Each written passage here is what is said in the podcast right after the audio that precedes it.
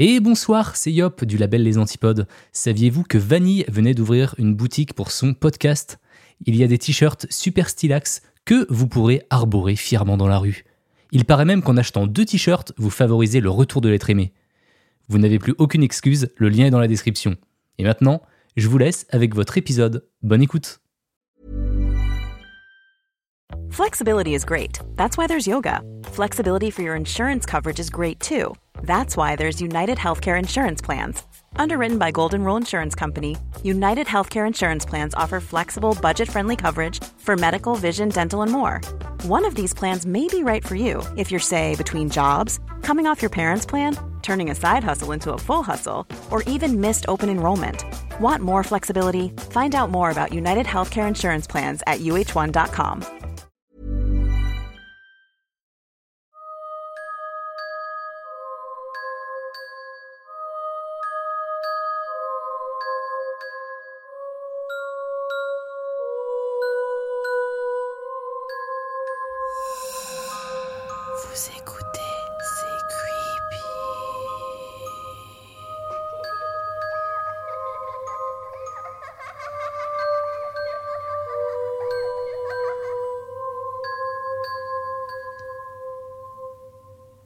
Hello, hello, welcome back pour un nouvel épisode de C'est Creepy. La semaine dernière, on parlait de Madame Lalaurie et cette semaine, pour Halloween, on va parler de poupées hantées.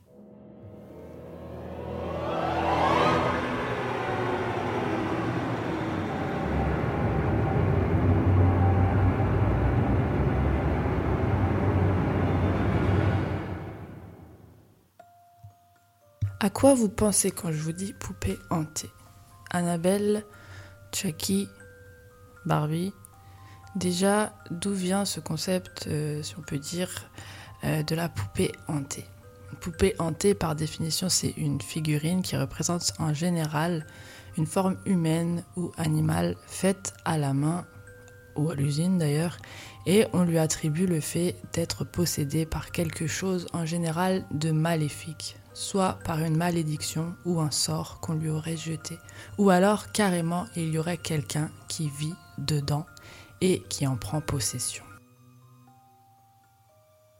Les premières poupées dites hantées remontent à très très longtemps au temps des premiers peuples qui au début, on le sait, représentaient les humains et les autres êtres vivants ou pas par des dessins sur les murs ou sur des plaquettes gravées. Et ensuite, ils se sont lassés, ils voulaient quelque chose d'un peu plus 3D. Donc, ils ont, avec leurs moyens du bord, créé toutes sortes de poupées avec des brindilles et de la boue. Ils créent des petits bonhommes, donc euh, à but d'être des jouets. Euh, ils recréent leurs dieux en 3D et du coup, ils créent également les figurines des démons, forcément, qui vont avec. Donc, en gros, ils inventent les marionnettes et ils les utilisent pour apprendre à leurs enfants les différents dieux et démons qui existent à cette époque dans la culture de l'Égypte antique. Donc du coup, il leur attribue des pouvoirs. Telle poupée, c'est la déesse truc, elle a le pouvoir de ceci. Et tel démon, il est mauvais parce qu'il a le pouvoir de faire cela. À l'époque, comme ils sont très superstitieux, ils les utilisent dans la vie de tous les jours. Donc par exemple, si tu voulais avoir un enfant rapidement, ben, tu allais te procurer une poupée de la fertilité. Et euh, voilà, enfin, vous voyez le genre d'utilité des poupées. Ça, c'est pas seulement pour les Égyptiens, il y a tous les premiers peuples en général qui font usage des poupées. Et par exemple, euh, bah, on peut citer euh, le vaudou, par exemple, où les objets sont porteurs de signification, d'attributs, de pouvoir, et on les utilise à des fins religieuses ou cérémonielles, en espérant tirer des bonnes choses ou des mauvaises choses. Donc on retrouve ça un peu partout dans le monde. Le vaudou, c'était seulement un exemple. Hein. On retrouve des pratiques similaires en Asie, en Afrique, en Amérique, etc. Je ne vais pas les nommer. Si vous voulez faire des recherches, vous pouvez trouver euh, les différentes statuettes euh, et euh, pouvoirs qui pouvaient circuler à cette époque-là.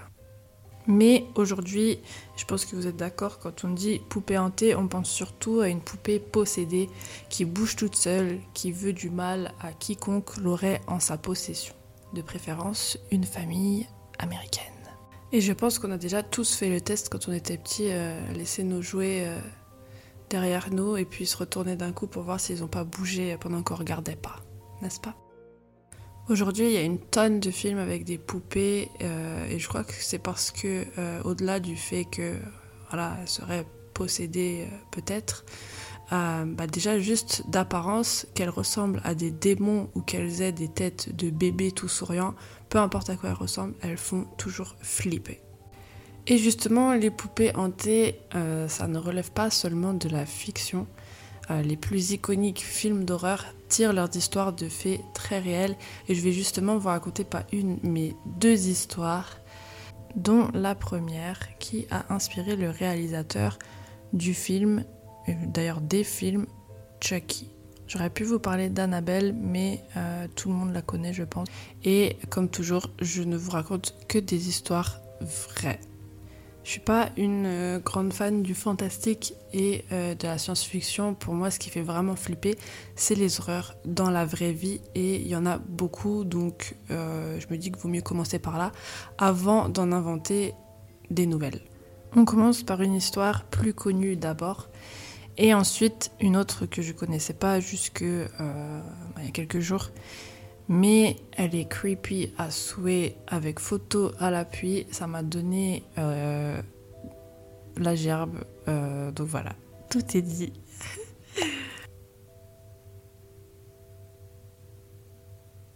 bah let's go, c'est parti. La première histoire est celle de la poupée Robert. Ça se passe en 1896 sur l'île de Key West en Floride. Le couple Otto emménage dans leur nouvelle maison au 534 Eaton Street. C'est une famille aisée, Thomas Otto est docteur donc ils mènent la belle vie. Cependant, la rumeur court dans le quartier qu'ils ne sont pas terribles vis-à-vis de leurs domestiques. Ils engagent une jeune femme d'origine haïtienne comme nounou pour leur fils qui s'appelle Robert Eugène et qui a 6 ans. Celle-ci serait une pratiquante de la magie noire et les rumeurs disent qu'elle aurait été surprise en train d'exercer dans leur jardin par Madame Otto et celle-ci décida de la virer immédiatement.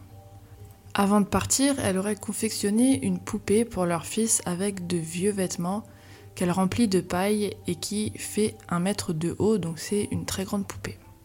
Il a deux boutons noirs à la place des yeux et des cheveux en laine. Elle offre cette poupée au petit Robert Eugène en guise d'adieu. On dit qu'elle aurait jeté un sort à la poupée pour se venger du couple qui l'a congédiée. On dit parce qu'en fait, euh, la poupée, elle aurait été euh, faite par une usine en Allemagne et euh, ce serait le grand-père du petit Robert Eugène qui l'aurait ramené et lui aurait offert. Donc on ne sait pas d'où vient vraiment la poupée, mais moi je vais garder la version de la femme congédiée parce que voilà, c'est plus creepy. Robert Eugène, il adore cette poupée, euh, il passe toutes ses journées avec, tellement qu'il finit par lui donner un nom, le même que lui, Robert. Donc voilà, il lui dit euh, J'ai deux prénoms, toi tu prends Robert et moi je garde Eugène. Les parents, quand ils voient la poupée, ils n'ont qu'une envie, c'est de la foutre à la poubelle, mais en voyant que leur fils, il s'y est vraiment attaché, ils lui laissent. Et il fait tout avec la poupée. Il dort avec la nuit, il se promène avec, il joue avec, il la place à table à tous les repas et il lui donne même à manger en cachette. Les parents, ils trouvent ça chelou, mais ma foi, ça l'occupe. Ils se disent par contre que ça commence à être grave quand ils s'aperçoivent au bout d'un moment que leur fils, il parle tout seul dans sa chambre et qu'ils n'entendent pas qu'une de voix, mais deux. Quand il parle pour la poupée lors du jeu de rôle, il parle avec un ton différent, une voix grave, une voix d'adulte. Eugène, il dit Tu veux jouer à la dinette? Et la poupée répond Ouais, vas-y, sors les couverts. J'ai un peu du mal à faire des blagues là parce que j'ai 40 photos de la poupée Robert enregistrées sur mon ordinateur pour pouvoir les, vous les poster sur Twitter. Donc bon, je vais aller me purifier après quand même. C'est juste pour vous donner une idée de ce que pouvaient entendre les parents derrière la porte. Leur fils demande à ce qu'il se fasse désormais non plus appeler Robert Eugène, mais juste Eugène, car c'est la poupée qui s'appelle Robert désormais.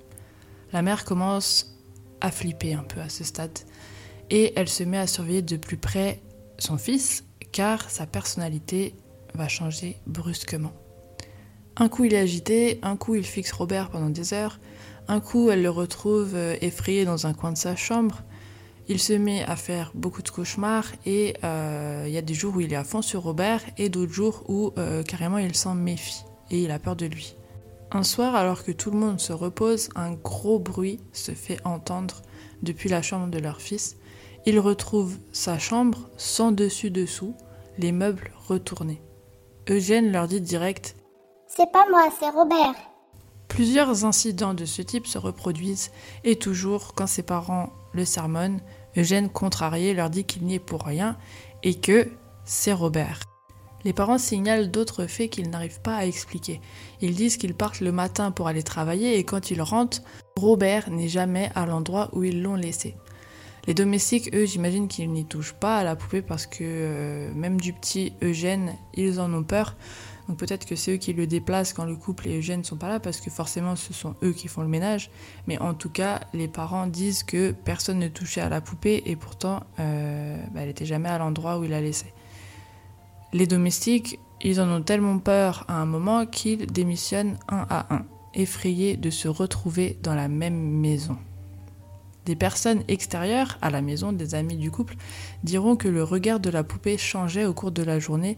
Donc les habitants de la maison, ce ne sont pas les seuls euh, à vivre ces phénomènes paranormaux. On dit également que des fois on peut apercevoir du coin de l'œil une petite personne courir dans la maison. Parfois on entend même des rires.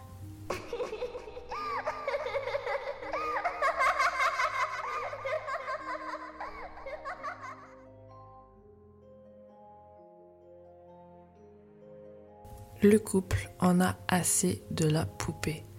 Il l'enferme dans une boîte et la monte au grenier. Les années passent, Robert Eugène grandit et devient artiste peintre. À la mort de ses parents, il hérite de la maison familiale et dit un jour à sa femme Et si j'allais chercher Robert au grenier? Sa femme lui répondit Bah oui, tiens, bonne idée. Non, en vrai, je sais pas ce que sa femme lui répond, mais elle est pas trop emballée parce que de un, euh, depuis qu'elle l'a vue pour la première fois, la poupée, elle l'enchante pas du tout et en plus, elle comprend pas pourquoi son mari est encore autant à fond dessus. Malgré ça, Eugène lui aménage une petite place dans les combles de la maison. À la poupée, hein, pas, pas à sa femme. Mais un jour, Eugène vient la voir et lui dit que bah, Robert, il aime pas sa chambre qu'il n'y a pas assez de fenêtres et que Robert n'arrive pas à bien voir la rue dehors. Ce à quoi sa femme va lui répondre, euh, comme on aurait tous répondu. Ok. Il déplace alors la poupée dans une chambre plus grande et très vite, des enfants du quartier remarquent que la poupée les observe depuis la fenêtre de la chambre. Ils disent même l'apercevoir à plusieurs fenêtres de la maison. Et à nouveau, d'autres histoires paranormales sont relatées par des gens qui sont seulement de passage chez Eugène et sa femme. Un plombier repart un jour en hâte en laissant tous ses outils derrière lui, en disant que la poupée aurait changé de place dans son dos en rigolant. D'autres invités, en train de discuter un jour dans la même pièce que la poupée, constate que son expression se met à changer quand il commence à parler d'Eugène Otto, comme si elle entendait tout ce qu'il disait sur lui et que ça ne lui plaisait pas du tout. Viennent les années 1970 et là Eugène tombe soudainement malade. Je ne sais pas de quoi, mais il décide de s'enfermer seul avec Robert dans la chambre. Et comme au bon vieux temps, il passe ses journées avec, délaissant sa femme. Il meurt en 1972, sa poupée à côté de lui.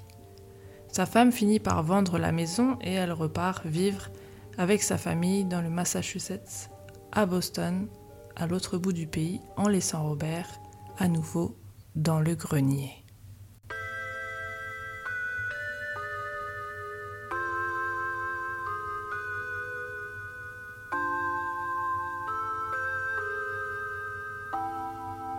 Quand une toute nouvelle famille vient s'installer dans la maison quelques années plus tard, en 1974, ils dépoussièrent le grenier et découvrent la poupée Robert sous un tas de boîtes. La petite de la famille, Myrtle, qui a 10 ans, demande alors à s'en occuper. Elle l'installe dans sa chambre. Et rebelote, ça recommence. Elle se réveille en pleine nuit en hurlant. Elle dit avoir vu la poupée courir et sauter sur son lit. Sur ce, les parents font don de la poupée au Fort East Martello Museum et c'est là que vous pourrez trouver la poupée aujourd'hui. Il est dit que Myrtle meurt seulement quelques mois plus tard. Si cela vous intéresse, vous pouvez aller dormir dans la maison des Otto. C'est un bed and breakfast aujourd'hui et il paraît que, bien que la poupée ne soit plus sur les lieux, le fantôme de Anne, la femme de Eugène, errerait toujours dans la maison afin de l'en protéger de l'esprit frappeur de Robert. Pour ce qui est de la poupée, elle est donc au musée en Floride depuis et elle ferait toujours des siennes, notamment envers ceux qui lui manqueraient de respect. On dit que si vous ne demandez pas la permission avant de prendre sa photo, vous n'y arriverez car vous aurez soudain des problèmes de téléphone ou d'appareil photo. La légende raconte que si vous lui demandez poliment de prendre sa photo, il inclinera la tête pour vous donner le feu vert. Mais s'il ne bouge pas, bah vous en prenez pas. Ok? C'est compris? Ceux qui ont désobéi en ont fait les frais car la poupée reçoit tous les jours des lettres lui demandant pardon. Et d'ailleurs, vous pouvez voir sur la photo euh, de Robert que je vais mettre sur Twitter, derrière euh, la vitre, vous pouvez voir que euh, les, employés du musée collent les lettres pour que Robert puisse les lire.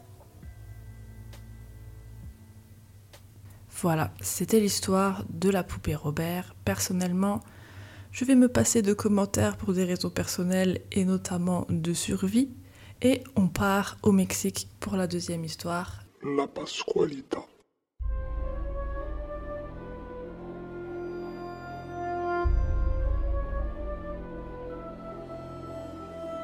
Le 25 mars 1930, à Chihuahua, Pascualita Esparza, propriétaire d'un magasin de robes de mariée nommé La Popular, est en train de refaire sa vitrine.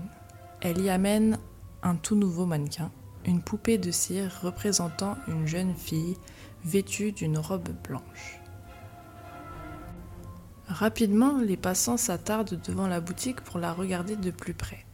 C'est bizarre, ce visage leur dit quelque chose. Ces grands yeux et ce petit sourire, oui, ils l'ont déjà vu. La poupée ressemble comme deux gouttes d'eau à la fille de la propriétaire de la boutique. C'est très mignon tout ça, sauf que sa fille elle est morte depuis peu et en la regardant de plus près, les gens remarquent que la poupée est un peu trop réaliste. Sa peau est de différentes couleurs, rose par endroits, jusque dans les petits plis de ses mains qui sont tous là. Toutes les petites ridules sont dessinées, ses ongles sont incroyablement réalistes, irréguliers et d'une couleur douteuse. Ses yeux ne sont pas dessinés comme la plupart des mannequins de l'époque, elle a de vrais yeux, bien brillants. La fille de Pasqualita est morte tragiquement le jour de son mariage. Elle se trouvait devant l'autel quand une araignée la pique, une veuve noire. Et c'est donc, très intrigué par ces coïncidences physiques et le timing, que les passants demandent à Pasqualita où elle s'est procuré ce mannequin. Seulement, Pasqualita va leur servir différentes versions. À certains, elle dira qu'elle l'a fait venir de Paris, à d'autres qu'elle l'a acheté à Mexico dans une boutique de luxe qui s'appelle El Puerto de Liverpool.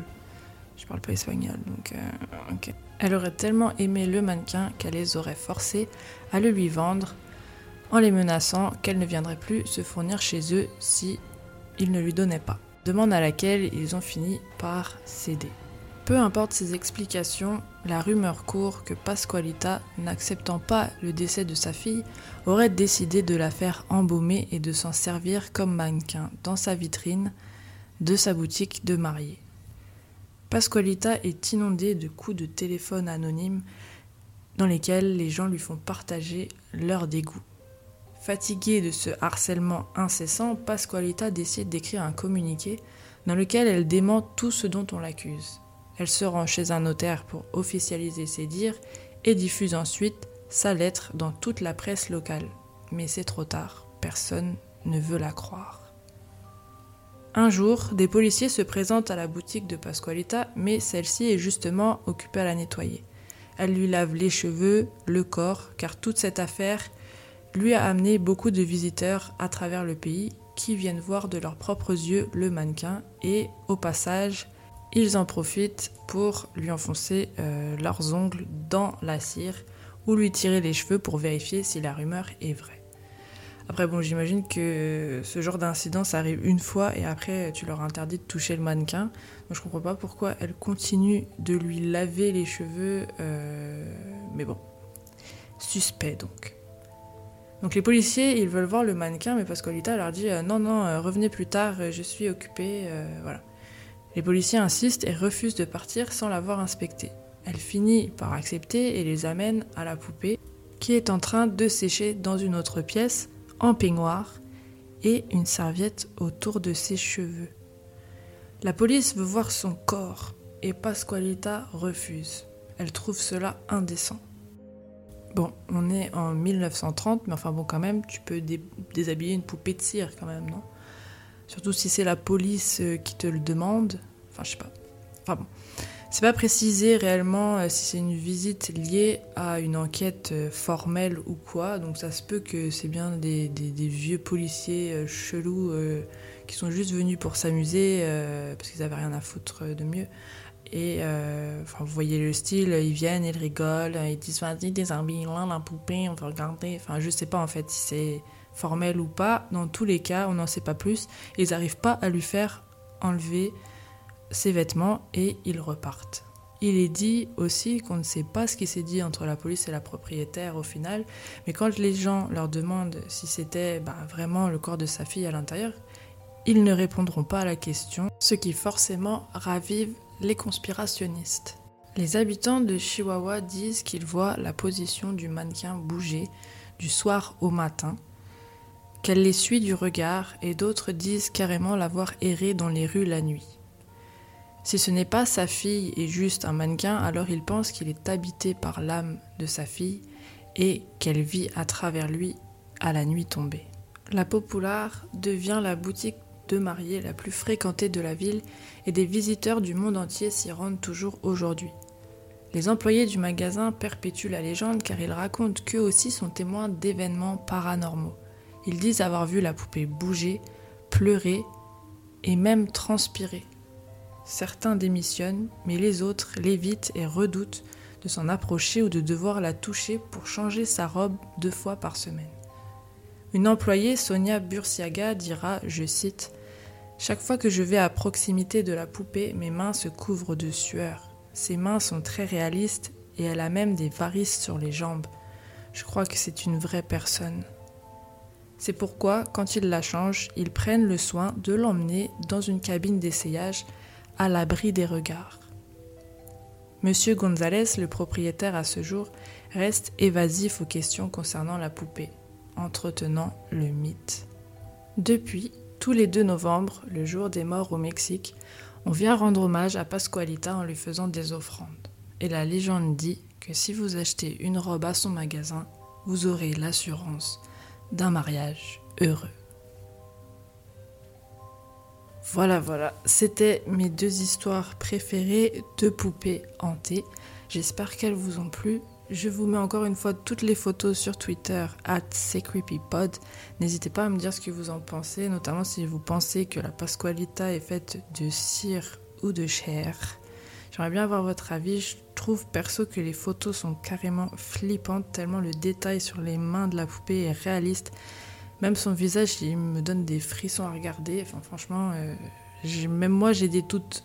Alors, dans mes recherches, j'ai entendu que la police aurait débunké l'affaire en faisant un scan pour voir s'il y avait oui ou non un corps à l'intérieur de la poupée, mais ils n'auraient rien trouvé de suspect et que c'était juste bah, une poupée juste euh, incroyablement réaliste.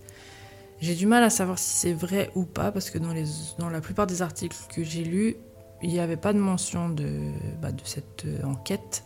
Et euh, bah, du coup, au final, même si elle est vraiment creepy et qu'elle est très réaliste, je pense qu'ils ont quand même dû vérifier à un moment, parce que ça fait quand même plus de 89 ans que la poupée est dans la vitrine. Mais moi, euh, je pense qu'il y a un problème quand même avec cette poupée. Vous me direz si vous trouvez que ben, il n'y a rien de spécial euh, et que vous envoyez comme ça à Galerie Lafayette, mais moi personnellement, c'est la première fois que je vois un truc aussi morbide. Pour ce qui est de la poupée Robert, euh, l'histoire est d'autant plus flippante du fait que Eugène était à fond sur sa poupée jusqu'à la fin de ses jours. Et non pas juste quand il était enfant. Euh, la première fois que j'ai entendu l'histoire, je me suis dit bon bah voilà, il a une poupée, voilà comme d'habitude, et puis il grandit et il la laisse dans un coin où il la donne à un musée, sauf que non, c'est une histoire où il récupère la poupée plus tard et il redevient euh, gaga de sa poupée et il va à ses 73 ans mourir avec sa poupée quand même. Enfin 73 ans je suis pas sûre mais dans, sa soixante-dizaine. je sais pas comment sa femme a fait pour habiter dans cette maison avec la poupée qui était là d'ailleurs. Euh, bon, après, euh, Robert avait pas l'air de faire vraiment du mal à qui que ce soit. Après, j'en sais rien, il faisait plus peur qu'autre chose. Mais voilà. Je ne sais pas de quelle malédiction sont frappés les gens qui lui ont manqué de respect au musée, mais ça leur a fait prendre un crayon et écrire une lettre quand même, donc quand même. Merci d'avoir écouté cet épisode et je vous dis à la semaine prochaine pour une nouvelle histoire. Bien.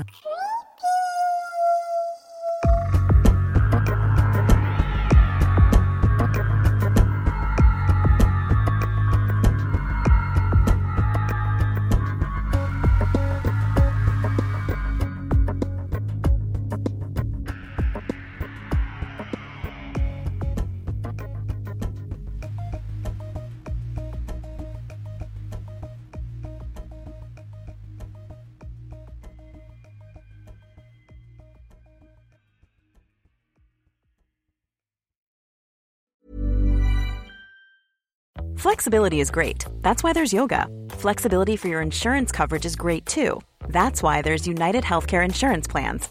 Underwritten by Golden Rule Insurance Company, United Healthcare Insurance Plans offer flexible, budget friendly coverage for medical, vision, dental, and more. One of these plans may be right for you if you're, say, between jobs, coming off your parents' plan, turning a side hustle into a full hustle, or even missed open enrollment. Want more flexibility? Find out more about United Healthcare Insurance Plans at uh1.com. T'es encore là Envie d'écouter plus d'épisodes de C'est Creepy? Une douzaine d'épisodes exclusifs t'attendent sur mon Patreon. Ouais, une douzaine. Voici un petit aperçu de ce qui t'attend. Oui, mais un pistolet d'alarme, c'est pas une arme. Tu sais, c'est des balles à blanc, en fait. Ok. C'est pour faire peur. Ah, mais... je me suis dit, peut-être le pistolet, il fait radio réveil ou je sais pas ce qu'il s'appelle.